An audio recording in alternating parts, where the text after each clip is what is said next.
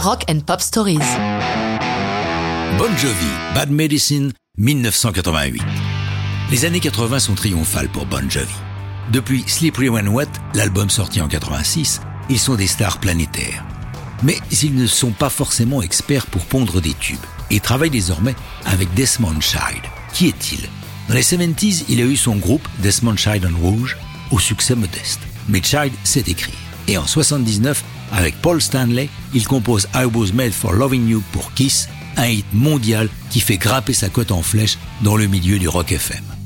Le trio formé par Richie Sambora, le guitariste du groupe, John Bon Jovi bien sûr et Desmond Child a déjà accouché de deux énormes hits, You Give Love a Bad Name et Living on a Prior.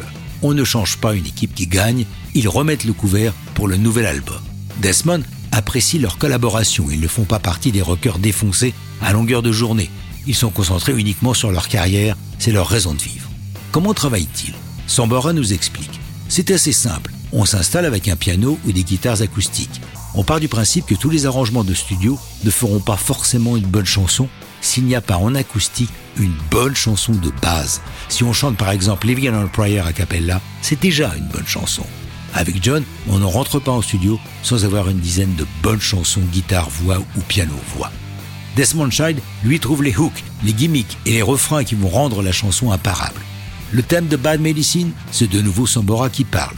Dans cette période-là, j'avais plein d'histoires de filles un peu merdiques. Une nana dont j'étais dingue m'a quitté. C'est ce qui m'a fait écrire I'll Be There For You. La même fille est revenue vers moi. J'étais toujours aussi dingue d'elle, mais je me suis rendu compte que ça me faisait du mal. C'était une bad médecine, mais j'en voulais toujours plus.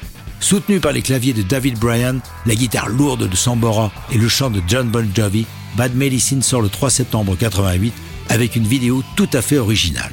Ils veulent un clip live, mais différent.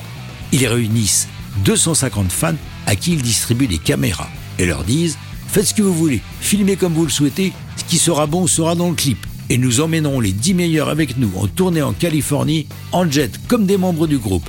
Cette offre étonnante déchaîne les fans, qui, contrairement à ce que le groupe aurait pu penser, font ça hyper sérieusement, soignant leurs images.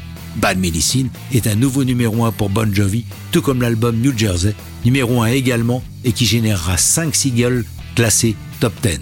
Mais ça, c'est une autre histoire de rock'n'roll.